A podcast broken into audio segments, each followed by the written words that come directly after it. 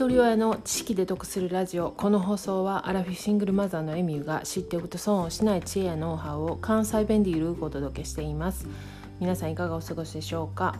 おとといの配信でペットから好奇心と探求心が鍛えられるっていう内容のお話しさせてもらったんですけれどもスタンド FM の方でセーラザードさんから日本と海外の子育ての違いについてコメントをいただきました。それで私もちょっと思い出したことがあったのでそのことについてお話ししますシェイラ・ダードさんのコメントではヨーロッパ人は子供を一人の人間として接するから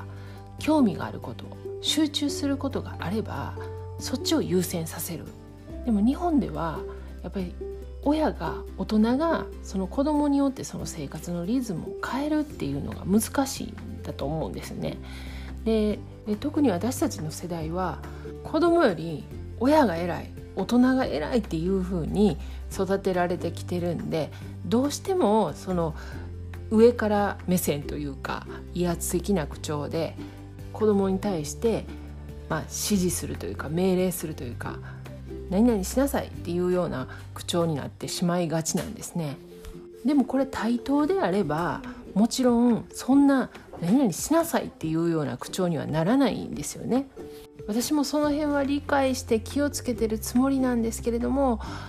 まあ、なかなかちょっと難しいです。どうしてもそういった口調になることの方が多い。なので極力気持ちに余裕を作って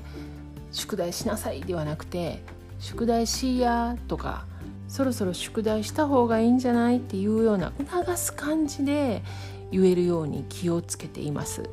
あと息子が現地の幼稚園とか小学校に行ってた時なんですけれども子供が気に入ってるおもちとかぬいぐるみそれを持っていくって言った時に「あダメダメそういうのは学校に持っていかないよ」っていうふうに私は言ってたんですけれども学校では子供が持ってて安心するものを持たせてくださいって言われてたんですね。それがフィギュアであってもぬいぐるみであっても何でもいいんでそれを持ってることによって安心するのであれば学校に持たせてくれていいですっていうことだったんでその辺もやっぱ日本の学校とは全然違う。日本ではカバンであったり鉛筆であったり筆箱であったりそういったのも学校がこういうものっていうのを指定してきますよね。違うものを持っていってトラブルになることを防ぐためだと思うんですけれども日本しか知らなかった時はもうほんとそれが当たり前だしそれの何がおかしいのって思ってたと思うんですけれども。でも違う国の違う教育を知ってああなるほどそういうやり方もあるよなっていうふうに思いました。もちろんどちらも一長一短あるしいいとか悪いとかないと思うんですよね。ただ知らないことを知ることによって気持ちに余裕ができたり何かのヒントになるっていうことは十分にありえるなと思います。今日は海外と日本の子育ての違いについて少し思い出したことがあったんでお話ししてみました。過去回93回で